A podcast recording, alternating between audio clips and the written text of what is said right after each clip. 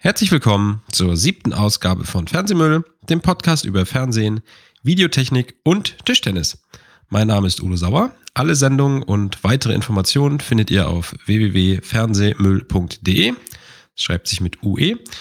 Und ihr könnt mir auch gerne bei Twitter und up.net unter dem Namen Fernsehmüll äh, folgen. Da schreibt sich das auch mit UE. Wer noch weitere Fragen hat, kann mir auch äh, gerne einen Kommentar hinterlassen im Blog oder schreibt mir einfach eine E-Mail an udo.fernsehmüll.de de. Heute geht es um Tischtennisschläger. Und zwar soll das der erste Teil werden von einer Reihe, die sich jetzt über die nächsten Wochen und Monate immer fortsetzen wird. Und heute möchte ich einfach nur mal ganz kurz einen Überblick über einen äh, Tischtennis-Wettkampfschläger geben. Ähm, fangen wir doch gleich mal an. Aus was besteht so ein Tischtennisschläger? Das sind im Prinzip drei Komponenten. Erstmal ist es das, das Holz, ähm, dann ein Griff und auf dem Holz aufgeklebt sind auf jeder Seite äh, ein Belag. So, fangen wir mit dem Holz an. So ein Holz besteht normalerweise aus einem sehr leichten Holz, ähm, zum Beispiel aus Balsaholz. Das ist dann quasi ein dickeres Brett in der Mitte und darauf sind dann ähm, Furniere noch aufgeleimt, auch je nachdem. Ähm, es gibt welche mit, mit äh, auf jeder Seite zwei Furnieren, es gibt auch welche mit äh, drei Furnieren auf jeder Seite.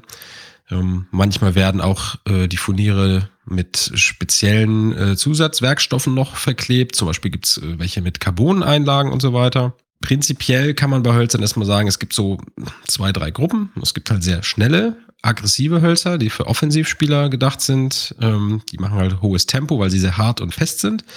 Dann gibt es ähm, sehr, ja, biegsam in Anführungsstrichen und weiche Hölzer, die sind halt mehr so für Spieler, die sehr kontrolliert spielen wollen und den Ball langsamer machen wollen durch ihr, ihr Spiel, also Defensivspieler.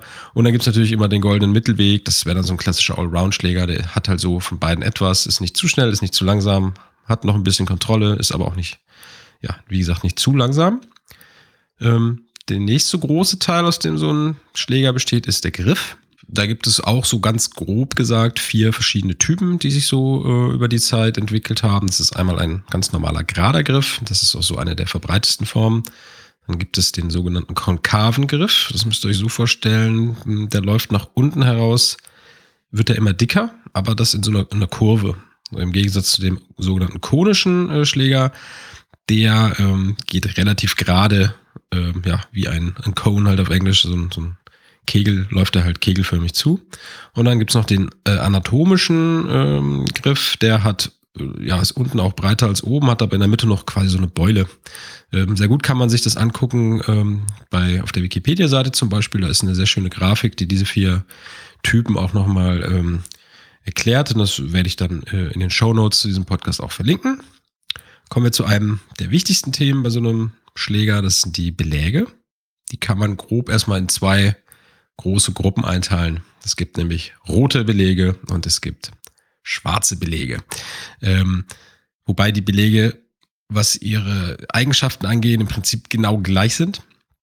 Es ist wirklich nur die Farbe unterschiedlich und das äh, rührt daher, dass es eine Vorschrift ist, dass auf der einen Seite des Schlägers immer ein roter und auf der anderen immer ein schwarzer Belag sein muss, damit man einfach unterscheiden kann, mit welchem der beiden Belege schlägt mein Gegner jetzt weil es gibt sehr stark unterschiedliche Belege und ähm, wenn ich jetzt zum Beispiel einen sehr schnellen Belag habe mit viel Griff und aber auf der anderen Seite einen sehr glatten Belag ähm, mit wenig oder vielleicht einen Noppenbelag, dann möchte ich das sehen, wie mein Gegner mit diesem Belag schlägt, damit ich ganz genau weiß, ach, jetzt hat er den schnellen benutzt, dann erwarte ich auch einen schnellen Ball und so weiter.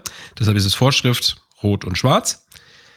Dann gibt's äh, noch zwei große Gruppen, die man auch aufmachen kann. Das sind die sogenannten Noppeninnenbelege und Noppenaußenbelege.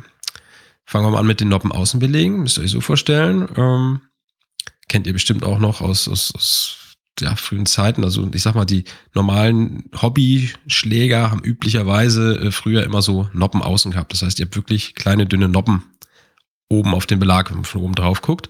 Und bei den Noppeninnenbelegen ist es andersrum. Da sind diese Noppen innen, zeigen also aufs Holz und oben habe ich eine, eine plane, glatte Oberfläche, die natürlich dann aus Gummi ist und sehr äh, griffig ist.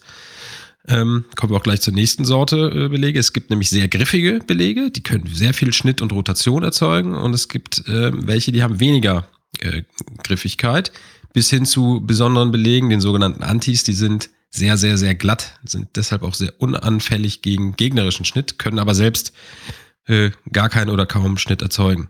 Zu den Noppen-Außenbelegen kann man noch äh, sagen, die kann man so in drei Gruppen unterteilen. Das sind einmal die kurzen Noppen, dann gibt es die langen Noppen und wieder ein Mittelding dazwischen, die mittellangen Noppen. Ähm, wo da die genauen Unterschiede sind, da werde ich dann demnächst noch eine extra Folge drüber machen, wenn es nochmal ganz explizit um Belege geht. Ähm, die Belege kann man auch noch in wieder zwei andere Gruppen unterteilen, nämlich in Offensiv und Defensiv und Allround. Dazwischen natürlich wieder Belege, also eigentlich drei Gruppen. Ähm, also es gibt halt Belege, die von ihrer ganzen Struktur dafür ausgelegt sind, von sehr offensiven Spielern gespielt zu werden, die halt sehr schnelle Bälle spielen, sehr äh, ähm, Topspin-lastige Bälle. Und dann gibt es halt auch Belege und Schlägerkombinationen, die für dein defensives äh, Spiel sind. Dann spiele ich halt sehr langsam, verteidige, spiele sehr kontrolliert. Dann gibt es noch eine weitere Sache bei Belegen. Unter einem Belag, also zwischen dem Holz und dem äh, Gummibelag, habe ich üblicherweise noch eine Schwammschicht. Und diese Schwammschicht kann äh, wiederum sehr hart oder weich sein und kann auch dick oder dünn sein. Und mit, wenn man mit diesen Sachen spielt, kann man dadurch natürlich auch wieder schnelle offensive, langsame defensive Belege konstruieren. Und, ne, und das ist dann der Trick der Hersteller. Also es gibt halt erstmal, wie hart ist mein Schwamm, wie weich ist mein Schwamm, wie dick ist mein Schwamm, was habe ich dann oben noch für einen Belag drauf und wie griffig ist der und so weiter. Also da gibt es sehr viele Kombinationen an Belegen.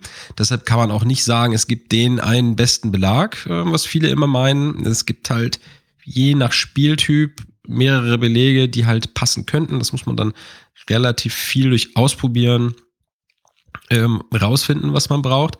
Anfänger und Hobbyspieler sollten eigentlich einen sogenannten Allround-Schläger benutzen. Das heißt, der ist nicht zu schnell, nicht zu langsam, äh, kann Schnitt erzeugen, kann aber auch ein bisschen defensiv gespielt werden. Mit so einem Schläger lernt man wirklich alle äh, Spieltaktiken und Techniken richtig. Und wenn ich jetzt mir gleich einen sehr offensiven Schläger äh, kaufe, dann kann ich damit halt ganz schlecht oder gar keine gezielten, langsam defensive Bälle spielen. Und ähm, ja, das ist halt auch nicht vernünftig. Wenn ihr euch jetzt überlegt, äh, ihr wollt wieder anfangen mit Tischtennis spielen oder ihr wollt ein Hobby spielen und äh, überlegt euch einen Schläger zu kaufen, dann greift also immer zu einem Allround-Schläger ähm, und kauft auch nicht so ein 5-Euro-Ding aus dem Baumarkt, sondern ähm, wenn ihr wirklich was Gutes haben wollt, sage ich mal, ist so die 30 bis, naja, 20 bis 30 Euro Liga da sollte man eigentlich von allen namhaften Herstellern einen vernünftigen Allround-Schläger finden. Und wenn man dann länger gespielt hat oder meint, man will jetzt Wettkämpfe mitspielen oder im Verein spielen, dann wird man sich eh nach einer gewissen Zeit äh, ähm, einen eigenen Schläger, den man sich dann selbst vielleicht sogar zusammenstellt, weil man ein paar Belege ausprobiert hat bei den Vereinskameraden etc., kann man das ein bisschen ausprobieren und sich dann selber noch einen Schläger zusammenstellen. Aber ich sag mal, für den groben äh, Einstieg ist immer ein Allround-Schläger, äh, wie der Name auch schon sagt, genau die richtige Wahl. Das war's auch schon für diese kurze Folge.